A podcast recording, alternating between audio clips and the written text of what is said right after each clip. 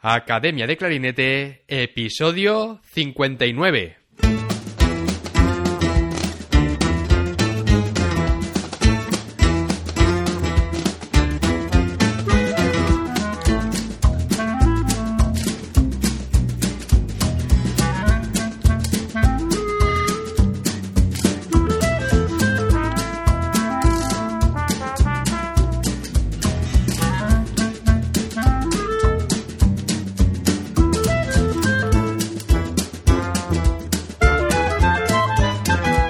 Bienvenidos a Academia de Clarinete, el podcast donde hablamos sobre aprendizaje, comentamos técnicas, consejos, entrevistamos a profesionales y hablamos sobre todo lo relacionado con el clarinete. Hoy tenemos como invitada a Inés Ayué, clarinete principal en Oviedo Filarmonía. Nacida en Madrid, realizó los estudios de clarinete en su ciudad con Andrés Zarzo, Miguel Espejo y Vicente Peñarrocha, estudiando en el Real Conservatorio Superior de Música de Madrid. Fue miembro de diversas agrupaciones instrumentales juveniles, como la Joven Orquesta de la Comunidad de Madrid, Orquesta Juan Crisóstomo Arriaga, Grupo de Música Contemporánea del Real Conservatorio, y realizó estudios de posgraduado y máster por la Universidad de A Coruña con José Luis Estellés, Anthony Pay, Michel Leciec, Fabricio Meloni y Hans Deinzer. En 1999 empezó a formar parte de la OSCO, la que hoy se conoce como Oviedo Filarmonía, formación de la que es clarinete principal desde el año 2000. Además, ha colaborado con la orquesta Arturo Toscanini, bajo la dirección de Lorin Massel. Ha realizado conciertos de música de cámara con diversas agrupaciones junto a cuerda, viento o piano. También ha sido profesora del Conservatorio Profesional de Gijón y de Oviedo y ha impartido cursos de formación orquestal en jóvenes orquestas como la Jospa, Vetusta y Joico. Inés es licenciada en musicología por la Universidad de Oviedo y en este episodio hablaremos de sus inicios con la música y por qué eligió el clarinete. Hablaremos del momento en el que tuvo que elegir entre la música o el deporte, de los pasos que siguió para llegar a tocar en Oviedo Filarmonía, orquesta en la que lleva tocando desde el año 1999. Hablaremos de sus profesores principales, de carreras con más o menos salidas profesionales y de cómo labrarse una buena trayectoria en el mundo de la música a día de hoy. Hablaremos de música, cine y zarzuela, de preparación física y de la importancia de cuidar nuestro cuerpo para una práctica musical saludable. Hablaremos de lesiones y centros especializados en músicos, por qué podría ser mejor el asesoramiento y tratamiento en estos centros, y de muchas cosas más. Recuerda que en academiadeclarinete.com tienes a tu disposición cientos de clases grabadas en vídeo con ejercicios, técnicas, partituras y todo lo que necesitas para mejorar como clarinetista. También tienes disponible la sección de masterclasses, donde clarinetistas profesionales colaboran compartiendo todo lo que saben con los estudiantes de la academia, y de esta manera hacer de esta plataforma un lugar de referencia y aprendizaje para toda la comunidad de clarinetistas de habla hispana. Y ahora sí, vamos a dar paso a la entrevista.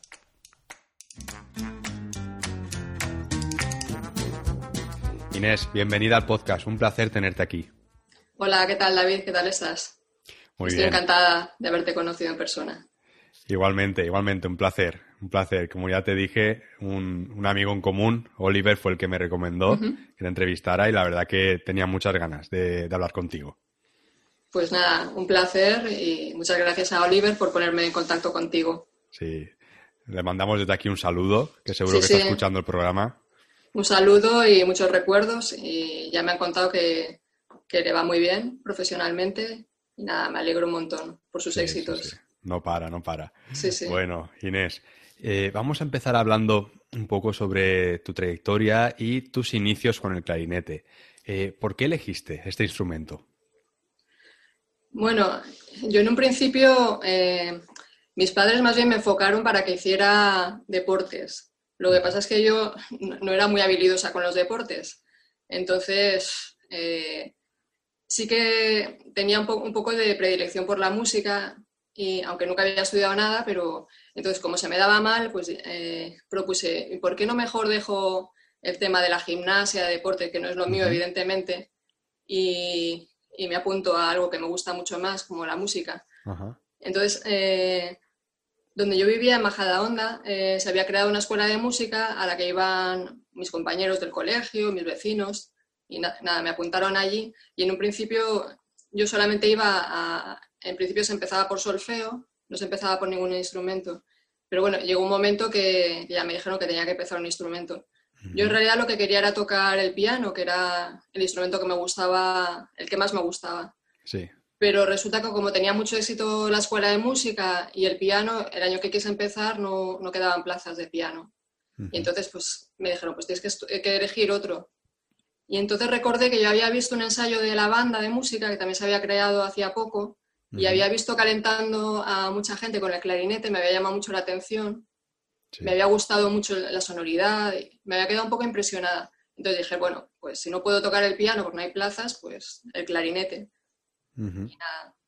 y, tu intención en un primer momento, Inés, fue coger el clarinete provisionalmente para luego volver al piano? Eh, bueno, me quedó bastante claro que, plazas de piano no iba a haber, entonces pues ya cogí el clarinete y la verdad es que me enganchó bastante, sobre todo porque nada más empezar ya me permitieron ir a la banda de música.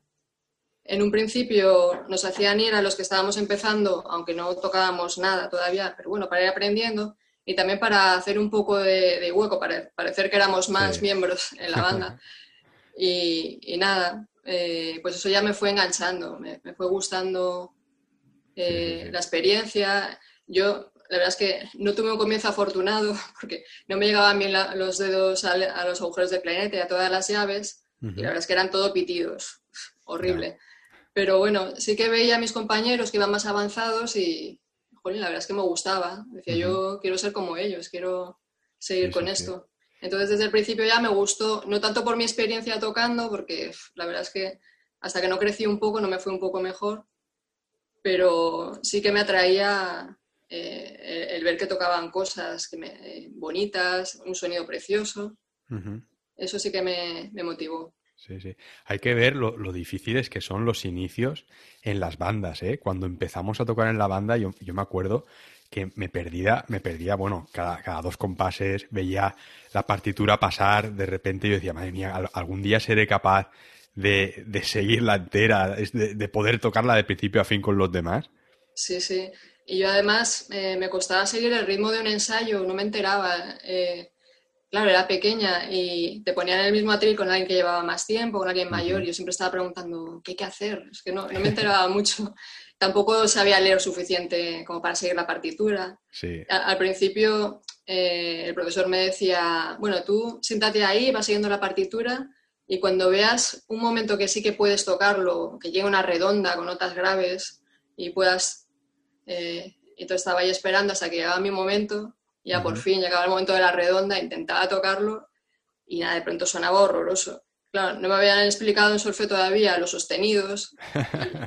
Y, claro, bueno, mi experiencia al principio fue un poco negativa lo que yo aportaba, pero bueno, seguía ahí y, nada, poco a poco. Y, antes has comentado que eh, tus padres te apuntaron a, deportes, ¿no? ¿Y qué, qué, deportes hacías en un principio?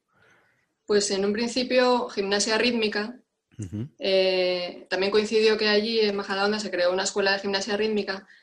El problema es que hoy en día sí que hay más conciencia de que todo el mundo tiene que hacer algún deporte, cada uno a su nivel, a un nivel más amateur, o otra gente a la que se le da bien, pues va más encaminada a competición. Pero allí sí que desde el principio iba todo un poco encaminado a la competición. Y claro, pues yo no daba el perfil, no tenía nada de flexibilidad, no sé, me daba especialmente bien. Sí que me gustaba, me hubiera gustado hacer lo que hacían las que iban más avanzadas, pero evidentemente no, no, estaba yo dotada. Y a los que no se nos daban tan bien, pues nos quedamos ahí en un rincón haciendo volteretas y mientras tanto se dedicaban ahí a, los que mejor lo hacían, a prepararlas. Entonces, claro, llegó un momento que era un poco aburrido. Sí, sí, sí. Claro, es que no, no es lo mismo porque no todo el mundo quiere eh, hacer un deporte, practicarlo para competir, que a veces es simplemente pues, porque nos gusta ese momento ¿no? de evasión, de, disfrutar. Sí, por salud también. Claro. ¿En qué momento eh, fue cuando el clarinete ya te enganchó tanto que dijiste, uy, puede que, tenga aquí una posibilidad y me gustaría dedicarme ya un poco más en serio a esto? Pues eh, quizás en los inicios no, pero luego en principio empecé en la Escuela Municipal de Música de Majadahonda, pero luego eh, hubo una época que, no ponían profesor de clarinete hasta el final de curso, entonces estaba muchos meses sin profesor. Entonces eh, ya decidí que, que tenía que intentar ir a otro sitio. Entonces hice pruebas para el Conservatorio de Madrid y, entré. Y eso coincidió que fue en tercero de clarinete. Y en esa época eh, no había la separación de centros que hubo más tarde. Entonces yo iba a clase en tercero y justo antes de mí iba gente que iba a octavo o a séptimo.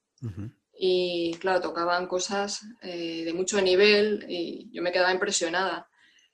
Pero por otra parte lo veía muy difícil, no sé. Eh, siempre he tenido esa relación de que lo veía como algo inalcanzable. Me gustaba, pero bueno, no estaba yo muy convencida eh, de poder llegar a eso. Luego también en el conservatorio y en la escuela de música siempre tuve acceso a ir a conciertos, tanto a los conciertos de la RTV como al auditorio.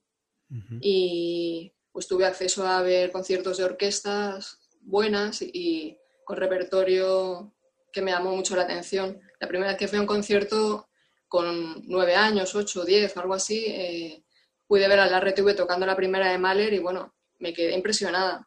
Y en ese momento no es que quisiera ya, bueno, yo algún día quiero tocar en una orquesta, pero sí que me llamó mucho la atención. Lo que pasa es que mientras todo el proceso, pues siempre tiene una relación de, de, bueno, de duda, no saber si realmente sería lo mío, si yo podría optar a ello. Claro, nunca sabes cómo, lo que te va a deparar la vida. Claro, claro. Y Inés, tú cuando estabas escuchando esos, esos conciertos, eh, has comentado que ya empezaste a lo mejor a pensar un poco en, en que te gustaría, ¿no? También en, un futuro estar ahí arriba tú, en el escenario. Sobre todo era la sensación de poder estar rodeada de, de esa música, poder dedicarme, dedicar mi vida a poder participar, eh, tocar y escuchar y tener a mi alrededor esa música de tal calidad y que a mí me llamaba tanto la atención. Y, pero bueno, claro, eh, lo veía como algo inalcanzable en ese momento. ¿En algún momento pensaste también en la posibilidad de, dedicarte a la enseñanza? Sí, porque, claro, nunca he tenido claro exactamente. Eh, una cosa es lo que tú quieras, lo que te gustaría dedicarte, y otra cosa es lo que te vaya surgiendo en la vida, si vas a tener éxito. Entonces, bueno, claro, mi ideal era tocar en orquesta. Eh, también con todos los conocimientos que adquiriera tocando en orquesta, pues poder enseñarlos. Pero luego, eh, pues ya sabemos cómo está el trabajo en general en el mundo de la música y cada uno hace un poco eh, lo que quiere lo que, lo que puede, lo que le va surgiendo. Y, yo en principio pensé que lo mejor es ir cogiendo experiencia, tocando, y luego ya cuando tienes una experiencia poder ofrecerla a, potenciales alumnos. Y sí, sí que lo consideraba como una opción, claro. Incluso también ser profesora de enseñanza secundaria, ¿por qué no? Inés, vamos a hablar ahora también de, de, los pasos que tú seguiste para llegar a tocar a día de hoy en Oviedo Filarmonía que llevas tocando en esta orquesta desde el año 1999. Sí. Así que tú cuentas con, mucha experiencia. Así que me gustaría saber eh, ese proceso que tú seguiste para, llegar a tocar en la orquesta. Eh, ¿Diste clase con diferentes profesores? Eh, ¿Hiciste varias pruebas a orquesta antes de conseguir este trabajo? ¿Cómo fue? Pues sí, había hecho alguna prueba, pero la verdad es que el hecho de que yo esté aquí, eh, en un principio corresponde, o sea, a la preparación, pero también corresponde al azar. Eh, fue un golpe de, de, suerte en el sentido de que me enteré de casualidad de que se creaba una orquesta nueva, pero en ese momento la información que me llegó tampoco era algo que fuera a ser una orquesta estable, profesional, que fuera a durar en el tiempo. Yo simplemente me, me enteré de unas pruebas y en ese momento yo ya había acabado los estudios en el conservatorio, seguía perfeccionando y consideré que era importante ir haciendo pruebas. Eh, igual que había hecho ya algunas, las que no había tenido éxito, pero bueno, te sirve como experiencia. Eh, me llegó a mis oídos la creación de esta orquesta, pero también eh, la información que había no era algo claro que fuera a ser una orquesta estable, profesional, duradera en el tiempo, sino que bueno. Y entonces mucha gente ya hablaba que, va, es que eso no está claro, yo no me voy a presentar porque es que no se sabe. Y yo precisamente pensé lo contrario. ¿Qué más da? Eh, yo lo que quiero es hacer una prueba y entrenarme haciendo pruebas. Entonces me vine a Oviedo, nunca había estado aquí en esta ciudad. Digo, si no, como mínimo, pues por lo menos conozco la ciudad, tengo la experiencia, si me sale bien, genial, si no. pero no lo, no lo hice pensando en el trabajo, sino en la experiencia de, poder hacer una prueba e ir aprendiendo de, ello. Tú durante tus estudios en el conservatorio los realizaste en, el Real Conservatorio de Madrid, ¿verdad? Sí. Además, eh, diste clase con, otros profesores, en masterclass, en cursos. ¿Nos puedes hablar un poco de estos profesores y lo que significaron para ti en tu, en tu carrera? No tenía muy claro eh, tuve como un, contacto con el clarinete, los estudios en el conservatorio un poco a trompicones, porque en esa época, sobre todo en la época del instituto, tenía mucha presión a mi alrededor, tenía pocos referentes de gente que se dedicara a la música.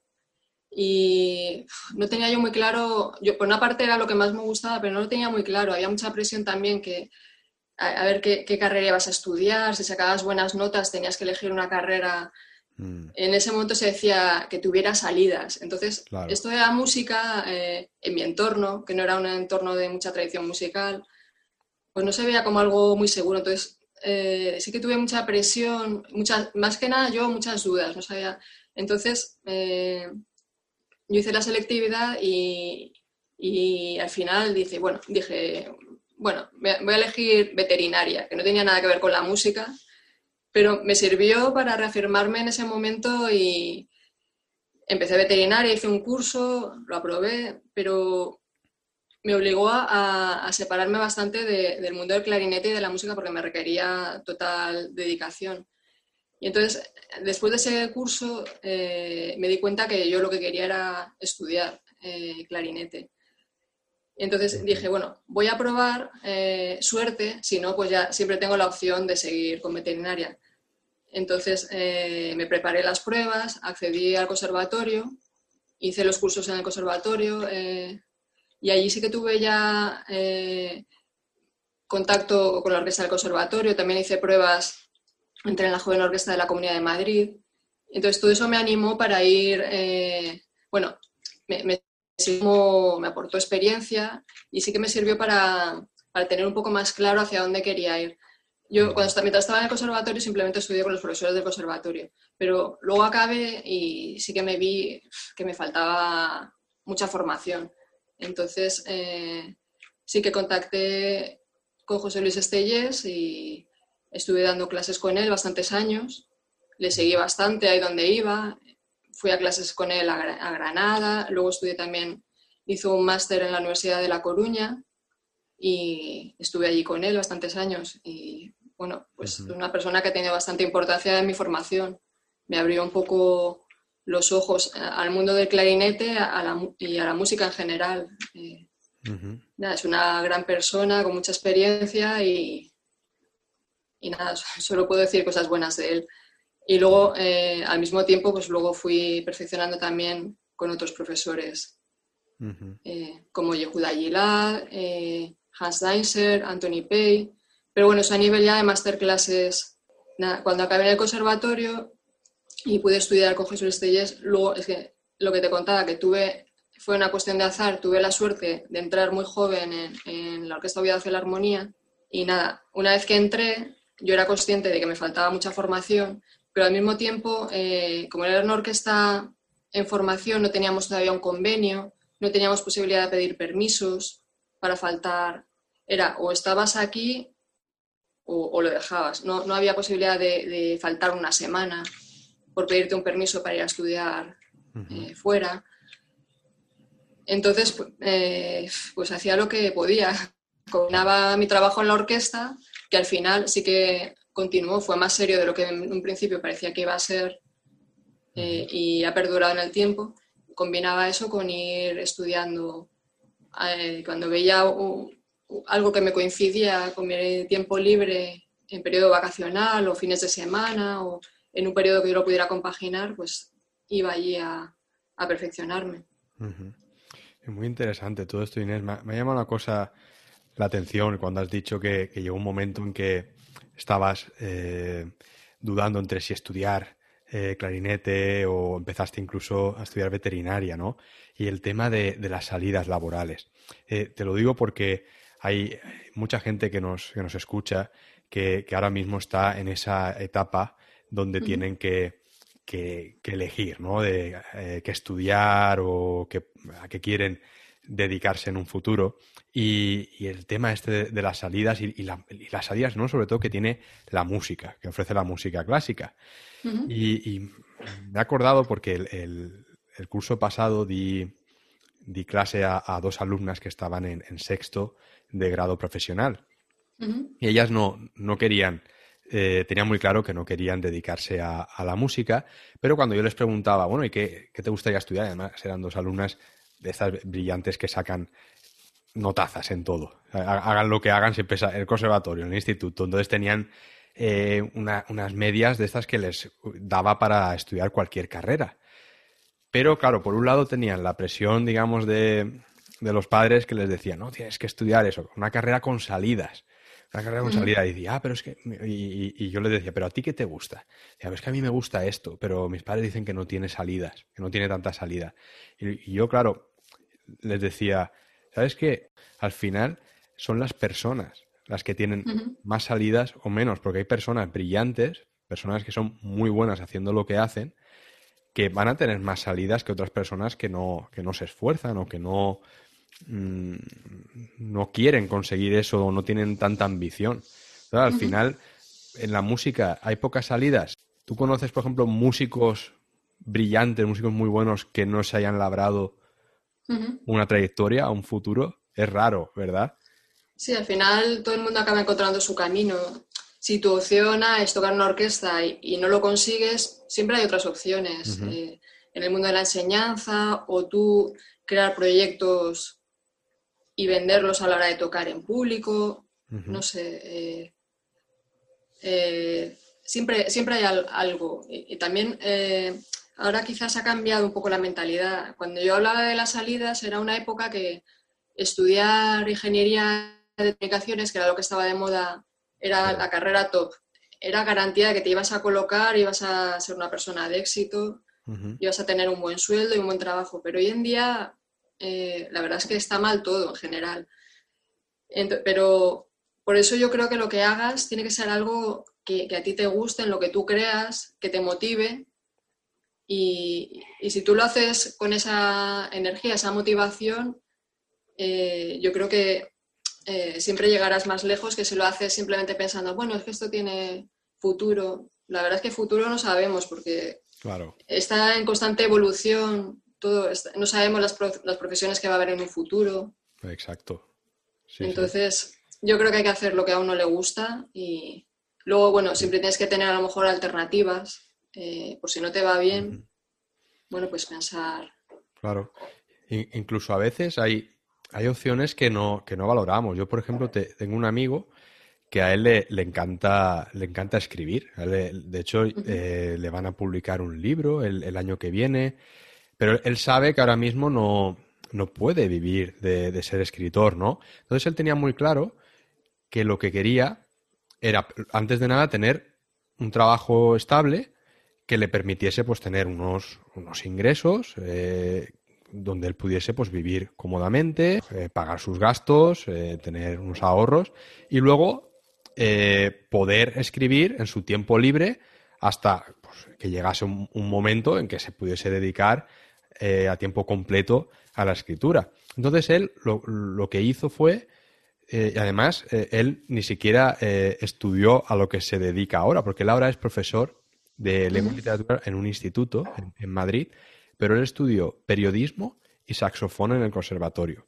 Como le, le, motivaba tanto todo el tema este de la literatura y tal, claro, él se presentó a las, a las oposiciones, a sus primeras oposiciones, y arrasó. O sea, era, claro, era un tema que, fíjate, a pesar de no, haber estudiado eso, lo, dominaba. Entonces, él, por ejemplo, es, él tiene ese trabajo que a él pues le, gusta, ¿no? Porque el tema de la literatura le, gusta, le gusta la enseñanza, pero mientras va pues, escribiendo sus libros, los va enviando a editoriales y de repente pues hay alguna que, que, llega y le dice, oye, pues no, nos gusta cómo, cómo escribes, nos gusta tu trabajo, te queremos publicar. Pasa que luego, bueno, el tema de las publicaciones ya es otro tema, ¿no? Pero eh, a veces que piensan que, que hay que estudiar una cosa, o que voy a estudiar una cosa y luego me voy a dedicar a eso que estudio. Hay, hay muchas posibilidades. Yo creo que lo importante al final es la formación, tener una formación académica, estar preparado, pero luego el mundo da muchas vueltas y a lo mejor te has, estudiado una cosa y acabas trabajando de otra y mientras puedes, puedes ir con tu vida de, igual manera y, no tiene por qué ser un fracaso. Claro, es que realmente nunca sabemos lo que nos va a deparar la vida. Mucha, bueno, por supuesto hay que estar preparado, hay que formarse, eso es lo más importante, pero no podemos tenerlo todo planificado, no sabemos lo que va a pasar. Eh, sobre la marcha va surgiendo opciones, posibilidades, y tú vas labrando tu camino. Y, bueno, Inés, después de, tantos años en, la orquesta, vamos a hablar un poco del funcionamiento de la orquesta donde tocas tú, cómo, cómo trabajáis, hacéis programas semanales y qué tipo de repertorio es el que más tocáis.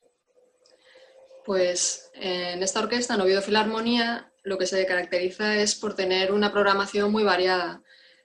Eh, por ejemplo, ahora estamos inmersos en el ciclo de ópera. Normalmente nos ocupa de septiembre a enero. Preparamos varias óperas. Eh, cuando preparas una ópera es un trabajo más largo. Estamos la primera semana ensayamos solo la orquesta, la segunda semana ya ensayamos bueno, luego aparte van ensayando también los cantantes por su cuenta, hay mucho trabajo detrás. La segunda semana ya eh, nos reunimos en el foso eh, la orquesta y en el escenario los cantantes y ya vamos montando lo que es la ópera al completo. Y luego ya durante la tercera semana y parte de la cuarta sucede, van sucediendo el ensayo general y, los conciertos de ópera. Entonces es un trabajo que al final estás casi un mes tocando la misma ópera. Eh, pero bueno, es que lleva muchísimo trabajo detrás. Eh, cuando se ve el resultado final, eh, hay, hay mucho trabajo por parte de, bueno, tanto por parte de la orquesta, los cantantes individualmente, hay un trabajo escénico, hay un equipo técnico detrás, de maquillaje, vestuario, etcétera. Y juntar todo eso pues lleva mucho trabajo, muchas horas y mucha dedicación. ¿Qué ópera estáis tocando ahora? Ahora mismo estamos tocando, bueno, estamos empezando a preparar Lucrecia Borgia. Hoy vamos a empezar con los ensayos ya de Foso, creo que tenemos la italiana, ya lo juntamos con los cantantes y a lo largo de esta semana iremos haciendo los ensayos musicales junto a la escena y la semana que viene ya serán los conciertos. Y bueno, eh, eh, eh, la parte del Festival de Ópera nos ocupa más o menos todo el otoño y, y parte de invierno hasta enero. Entre medias también hacemos algún concierto sinfónico para el Auditorio de Oviedo. Formamos parte de dos ciclos de los conciertos del auditorio y las jornadas de piano. Y nada, pues entre, eh, entre medias hemos ido tocando varios programas de conciertos sinfónicos. Luego ya eh, a finales, no sé si es a finales de enero o en febrero, iniciamos el Festival de Zarzuela, que dura hasta junio, pero entre medias también vamos insertando varios conciertos sinfónicos. Luego, normalmente tenemos también proyectos pedagógicos, tocamos para los colegios, aunque ahora después de la pandemia esa parte la hemos sustituido por hacer grabaciones en vídeo, por, bueno, em, esperemos algún día volver a retomarlo, pero hacemos una labor también pedagógica para la ciudad de Oviedo, para los colegios. También hay un festival, hay un ciclo de, de cine y siempre todos los años hay por lo menos una película a la que ponemos la música en directo. Por ejemplo, el año pasado fue una película de Chaplin que tenía momentos así de música ligera, de jazz y pues hacemos una programación bastante variada. Y sí, sí, sí. En verano eh, tocamos conciertos un poco más de cara eh, a, a difundir la música al público de la calle, eh, hacemos unos conciertos al aire libre, si el tiempo lo permite, en el claustro del edificio antiguo de la universidad. Y normalmente siempre tienen bastante éxito de público. Y nada, pues se trata de hacer una labor eh, de cara a la ciudad de Oviedo, para intentar llegar a través de la música clásica a, la mayor gente posible. Sí, yo me acuerdo cuando, cuando estuve tocando la orquesta en, en Dinamarca, que, hacíamos unos programas, lo que tú has dicho, de películas y la música eh, por la orquesta en vivo. Bueno, esos conciertos se llenaban, se llenaban. Claro, venían las familias enteras con los niños, pero claro, tú imagínate películas con estas pedazos de bandas sonoras como Piratas del Caribe, El Señor de los Anillos. Pues claro, la, gente va. Es, eh, recuerdo además que el público estaba comiendo palomitas, era como ir al cine. Sí, sí. Porque tenían la, pantalla enorme, que la ponían, nos ponían en la, en la, sala grande, que era donde se hacía también los musicales y tal. Y, la, toda la música era, era en directo, era por la orquesta. Entonces, claro, eh, eh, todo estaba sincronizado, vamos, al, al, milisegundo. Eh, me acuerdo también el, proceso que era muy interesante, porque normalmente venía un director, me acuerdo que era un británico, que era, era especialista en este tipo de, de, conciertos, ¿no? Entonces venía con su, con su ordenador, todos, todos teníamos una claqueta, sabíamos exactamente dónde teníamos que entrar.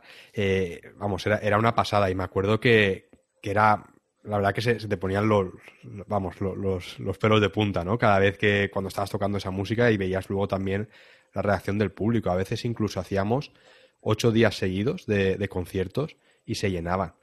Cosa que era, vamos, eh, extraordinario para, para una ciudad que tenía unos 250.000 habitantes más o menos que normalmente un programa sinfónico a veces se hacían dos días de concierto y uno sí que había mucha gente, pero al día siguiente a lo mejor ya no venía tanta.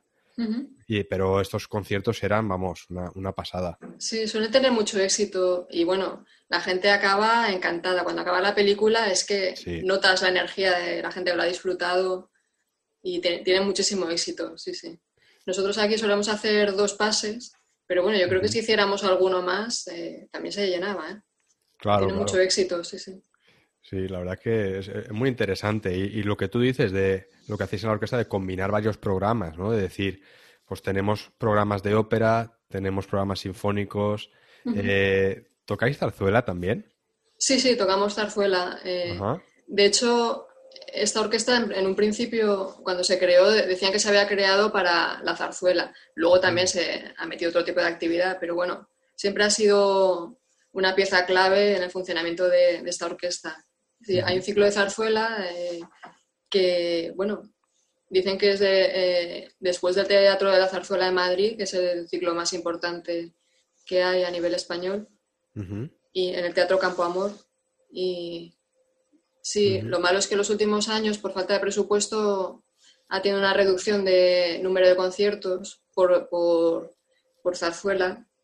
Y y nada, esperemos que con los años vuelva un poco otra vez a ser lo que era en cuanto a conciertos, número de conciertos de cada título y duración también del ciclo. Sí, sí. Interesante también, ¿verdad? Toda la preparación de, la zarzuela, porque también hay puesta en escena, al igual que en la ópera.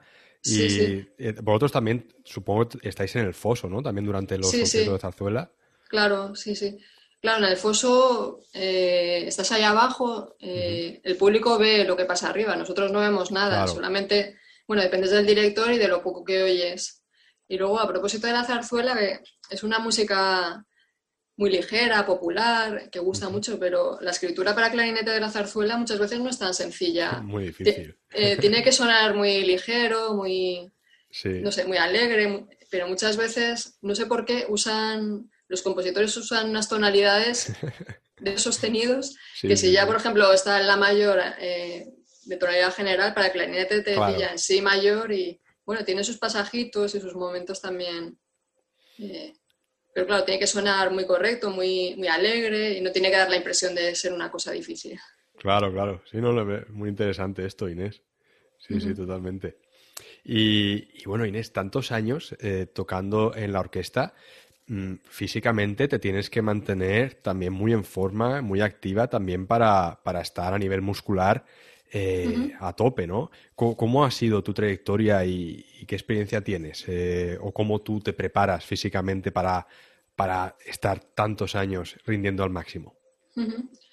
Pues tienes que estar a tope, en forma con tu instrumento, prepararte los programas, no solamente la parte instrumental, sino conocer bien las obras y luego eh, es muy importante cuidarse. Eh, claro, es que nosotros creemos que nuestro instrumento eh, es el clarinete, pero en realidad nuestro instrumento es nuestro cuerpo, es con lo que trabajamos.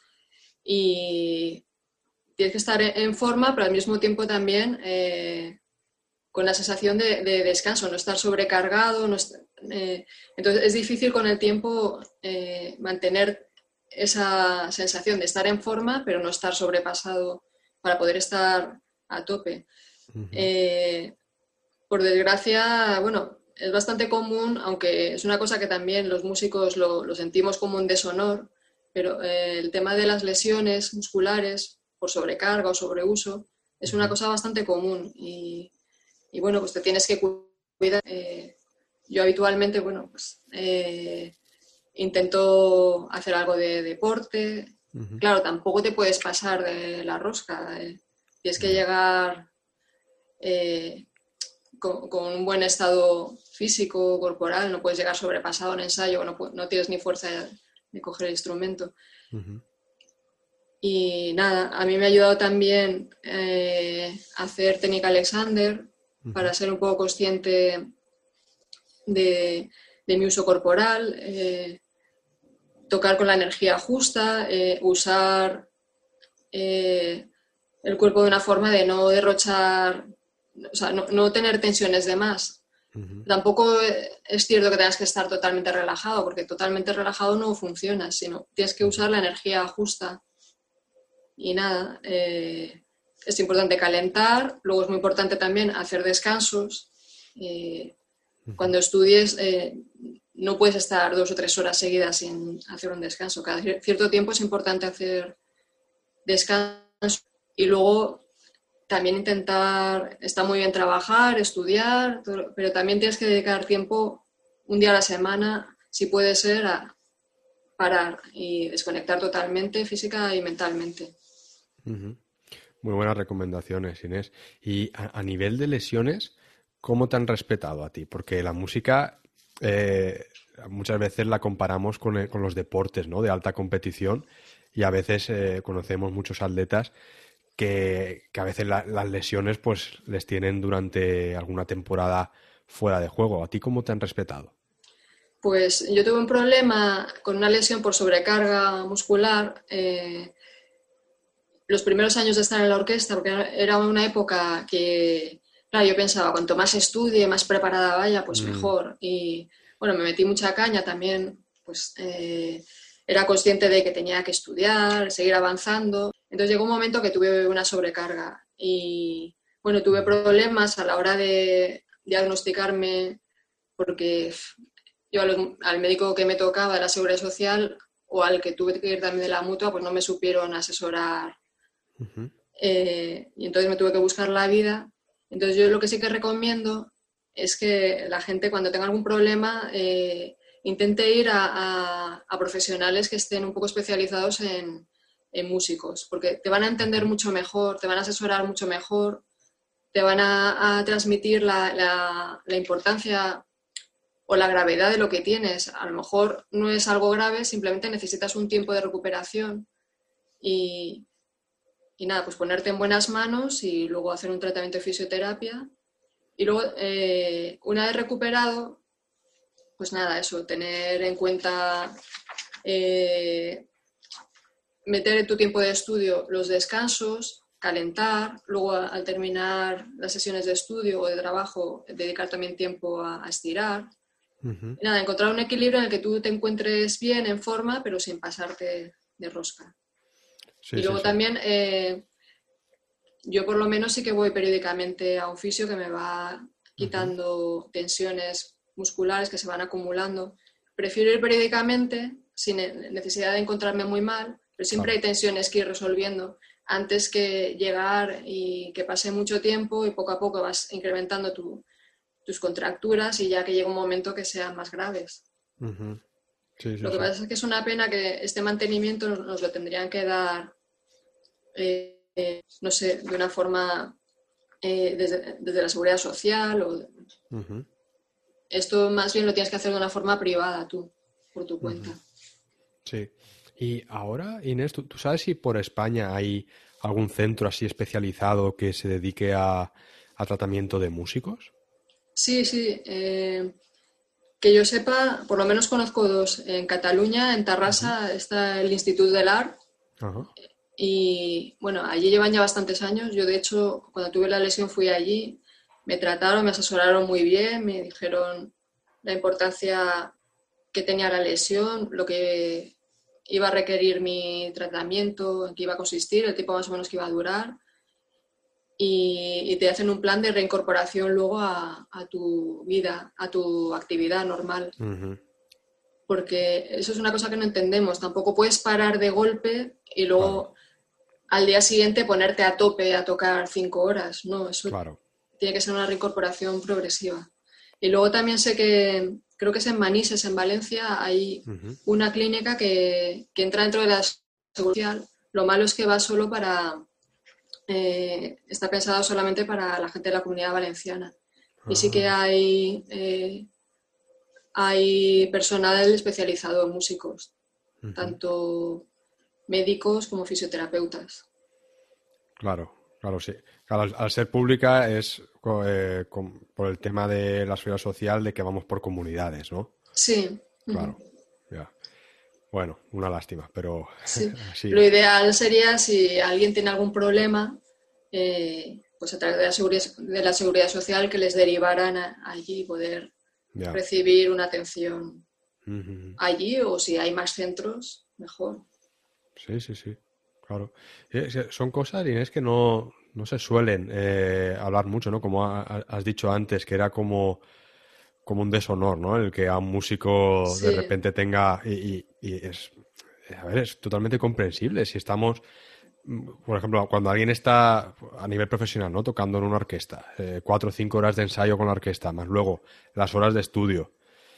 Al final es que acabas con el clarinete, estás con, con él pues siete, ocho horas al día todos los días, los movimientos que hacemos, que son muy repetitivos, y luego también el, tener el clarinete en el brazo derecho, eso carga mucho, ¿no? También dependiendo del repertorio que tocamos. O sea, es comprensible que al final pueda haber una sobrecarga. Eso, por ejemplo, en, el mundo de los deportes eh, está bien visto, ¿no? Es como, se ha pasado entrenando, ha competido mucho, tal. En el mundo de la música, ¿por qué se ve de esta manera, no? Sí, la verdad es que entre los músicos lo tenemos como, un deshonor, como si hubieras hecho algo mal. A lo mejor tampoco has hecho nada mal, simplemente, claro, son muchas horas. Igual que un deportista tiene claro que se lesiona y no pasa nada. Bueno, forma parte de, no sé, es de su actividad, es una cosa que lo tienen totalmente asumido. Exacto, exacto. No, me imagino a nadie. Un deshonor, no has hecho a lo mejor nada mal, simplemente, bueno, eh, es que tu instrumento, aparte, nuestro instrumento físico lo lo mimamos, lo llevamos a reparar, lo cuidamos, lo renovamos cuando está ya viejo, pero nuestro cuerpo nos acompaña toda la vida y, lo tenemos que cuidar también. Y luego hay cosas que van saliendo con el tiempo. Tú cuando eres joven te recuperas muy bien de todo, eh, pero ese exceso de trabajo, ese exceso de uso del cuerpo se va acumulando a lo largo de los años, a lo largo del tiempo. Como si dijéramos, se va desgastando. Y tú lo tienes que mimar. Y, y tratar bien y, ser consciente de ello y, cuidar. Y luego, una cosa que no hacemos muchas veces es escuchar al cuerpo. Cuando, cuando tenemos dolores, algo está pasando. Eh, no, no, no sé, muchas veces lo vemos, bueno, es normal. Bueno, es normal relativamente, pero hay que, hay que ver qué es lo que pasa. Es una llamada de atención. y, y, hay que ver qué es lo que está pasando y poner remedio a ello. Sí, además es importante una profesión como la nuestra, que es de, largo plazo. Claro. Porque muchos, por ejemplo, deportistas de élite a los 30, 30 y poco ya, ya se, se, jubilan, ¿no? Se retiran y ya está. Pero claro, un músico, si quiere seguir tocando a un buen nivel hasta pues, poder eh, retirarse, pues son muchos años desde que empezamos. Entonces, cuanto antes seamos conscientes de lo que tú dices, ¿no? De cuidar el cuerpo y prevenir, pues una, práctica musical mucho más sana, será. Claro.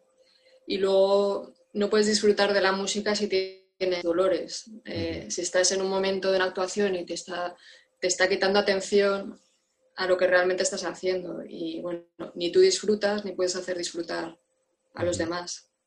Sí, sí, sí. Y Inés, eh, tú además de tu actividad en la orquesta, eh, ¿das también clase?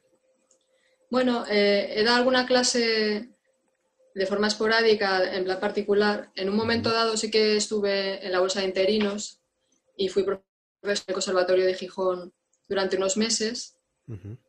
Y también me llamaron para una sustitución en el Conservatorio de Oviedo. Pero yo principalmente, bueno, eh, dedico mi tiempo completo a, la orquesta. y, y, bueno, sí, me han surgido algunos alumnos en plan particular pero no, ahora mismo no doy clase en ningún centro. Ya. Además, aquí en Asturias, eh, el tema de las incompatibilidades eh, no dejan, si trabajas para conservatorio, no, no, dejan ni siquiera hacer una colaboración semanal con una orquesta o con algún proyecto de música de cámara. Está mm. prohibido.